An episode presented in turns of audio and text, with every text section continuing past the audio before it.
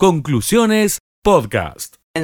De el río Paraná, río que hemos dialogado y mucho sobre el tema en los últimos días a partir de la bajante, pero claro, tiene muchos aspectos la historia de, del río Paraná, ¿no? Y, a través de un libro que se llama Argentina sangra por las barrancas del río Paraná, un producto histórico que ha eh, generado justamente el propio Luciano Orellano con la historia y el presente y seguramente el futuro de este río Paraná, inclusive con la discusión por la hidrovía Paraguay-Paraná, que también hemos hecho varias notas aquí en la radio en este tiempo. Pero basta de presentaciones, ya mismo lo saludo. Luciano, muy buenas tardes, te saluda Martín Alaniz aquí de Radio Villa María, estamos junto a Alejandra León. ¿Cómo estás?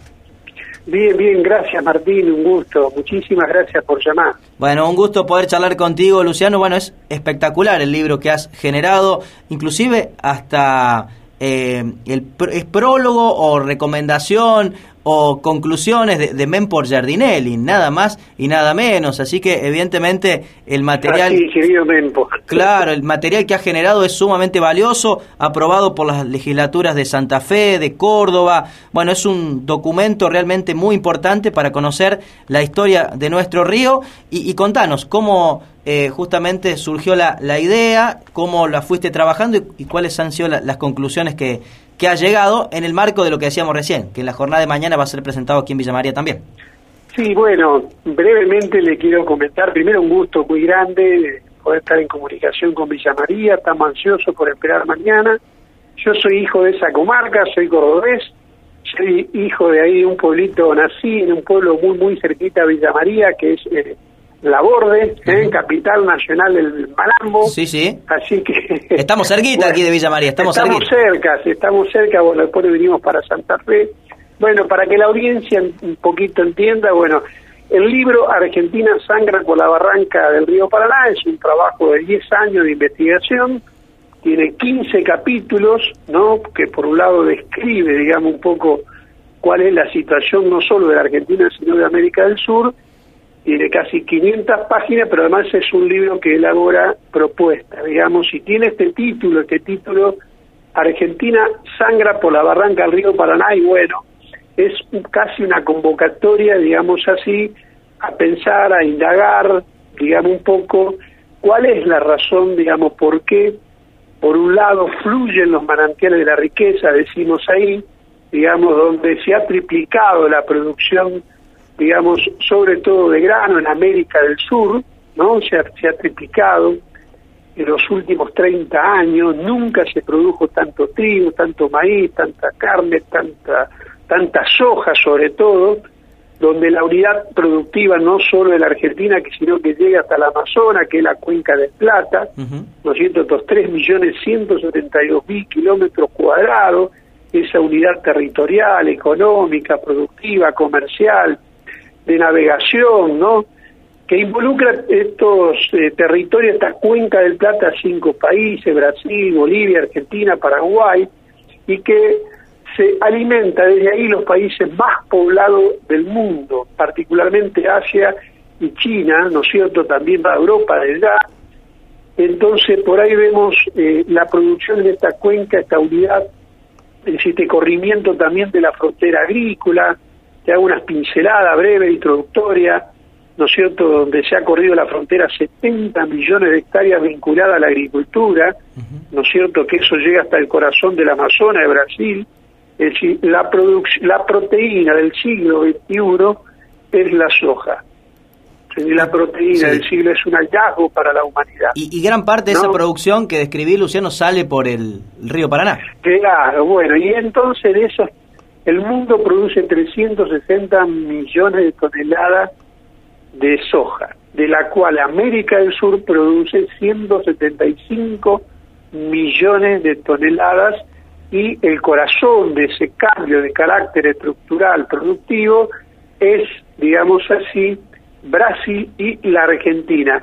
Y como bien mencionas vos, digamos, el embudo de toda esa producción en lo fundamental pasa a ser el Gran Rosario, donde llegan dos millones de camiones, 250 mil vagones y miles de barcazas que, baja, que bajan por lo que ellos llaman la Llante hidrovía, que no es la hidrovía, sino que son el tercer reservorio de agua dulce más importante del mundo, que son los acuíferos, millones de arroyos, de, ¿no es cierto?, de lagunas, ¿no es cierto?, que terminan esa gran autopista que lo que se llama, ellos llaman la hidrovía de 3.442 kilómetros, ¿no es cierto?, que va Río Paraguay, Río Paraná, Río de la Plata, ¿no es cierto?, y ahí circulan 175 millones de toneladas, 127 millones de toneladas circulan por esa gran autopista, esa unidad hídrica de carácter estratégico. Entonces, ¿qué vemos? Que por un lado fluyen los manantiales de la riqueza y por otro lado no ha quedado una Argentina que ya que es preexistente, ¿no es cierto?, con una pobreza del 42% y donde último los niños, último los niños, te sabe que estamos con 9 millones de niños, digamos así, y de cada cuatro niños en nuestra querida y armada Argentina, la Argentina de los alimentos, tres tienen problemas o están mal alimentados. Eso tiene toda una parte del libro y por otro lado tiene una propuesta, ¿no es cierto? Bueno, que va desde la recuperación. Usted sabe que la cuenca de esta, esta unidad hídrica de carácter estratégico, lo que ellos llaman la hidrovía, hace 25 años que está en la Yandenol y se ha dado un paso muy importante, Martín, sí. muy, muy importante que los argentinos hemos recuperado después de 25 años ¿no es cierto?, esta... Eh, la administración. hemos, hemos recuperado, digamos, eh, de, que estaba en, en manos de la empresa belga y ahora lo va a administrar la Administración General de Puerto, ¿no es cierto?, eh, que es la última resolución que ha tomado el gobierno y que la saludamos y que estamos muy contentos. ¿Y esto va a ser permanente, Luciano? ¿Crees que esto va a ser permanente? No, esto va a ser por 12 meses, está claro, ¿no es cierto? Por un lado está que, que esto iba directamente, primero venimos, eh, esto iba a pasar, esto se iba a renovar automáticamente, eh, eh, se iba a renovar automáticamente con el gobierno de Macri en manos de los belgas. ¿No es cierto? Al cambiar el gobierno se abrió un proceso donde el gobierno propuso un Consejo Federal de Hidrovía que involucra las provincias ribereñas, atendiendo una cuestión democrática que plantean la cuestión del federalismo, ¿no es cierto? Esto, además, en mi opinión, tienen que incluir a todas las provincias porque esto es patrimonio de todos los argentinos, ¿se entiende? Pero esta iba unido a otra propuesta que había anunciado en su comienzo el gobierno, que era la posibilidad de crear hidrovía social del Estado. Después el gobierno retrocedió y ahora avanzamos otro poquito donde le sacamos la concesión y la administración, como bien mencionaba por 12 meses. ¿No? Entonces ahí está planteado el tema. ¿Y habrá un esquema mixto? Un paso la pelea continúa. Sí, ¿habrá un esquema mixto en el futuro, eh, público-privado, para la administración allí de, la hidrovía? Bueno, eso es lo que estamos... Eh, lamentablemente, digamos así, hay mucha incertidumbre, ¿no es cierto? Las elecciones, entramos en un proceso electoral eh, los argentinos y bueno, se va tratando de poner bajo la alfombra estos temas, digamos, ¿no? Que estaban en el, en el momento que tuvo un pico, se tomó esta resolución pero bueno, esta, esta, esta pelea, digamos, continúa. No hay mucha incertidumbre de cómo va a seguir. Nosotros hemos gestionado, estamos gestionando desde ya. Digamos, el pueblo quiere saber de qué se trata ante la Administración General de Puerto, cómo va a ser esa transición, cómo va a ser ese gobierno, hacia dónde va a ser orientado. ¿Se entiende? Vamos a crear esto que vos mencionás. Bueno, los argentinos, eh, vamos a avanzar en la creación de una empresa de sociedad del Estado, ¿no? O no, ¿no? O vamos a un sistema mixto, bueno, todo, o va a ser fragmentado, digamos, eh, eh, lo que hace al, al, dragado, ¿no es cierto? El dragado, el control y la administración. Claro. Hablamos con Luciano Orellano, integrante del Foro en Defensa del Río Paraná, quien en la jornada de mañana aquí en Villa María estará presentando el libro que está eh, mencionando, Argentina sangra por las barrancas del río Paraná. Y en los últimos días, eh, Luciano, hemos hablado mucho sobre la bajante del río Paraná. Ah, e imagino que en tu trabajo de investigación de más de 10 años eh, habrás encontrado eh, material y momentos de la historia en que se han producido hechos similares. ¿Podés trazar un paralelismo, de esos hechos con la actualidad? ¿Por qué estamos en esta bajante en estos momentos y cuál es el impacto que tiene para la economía argentina?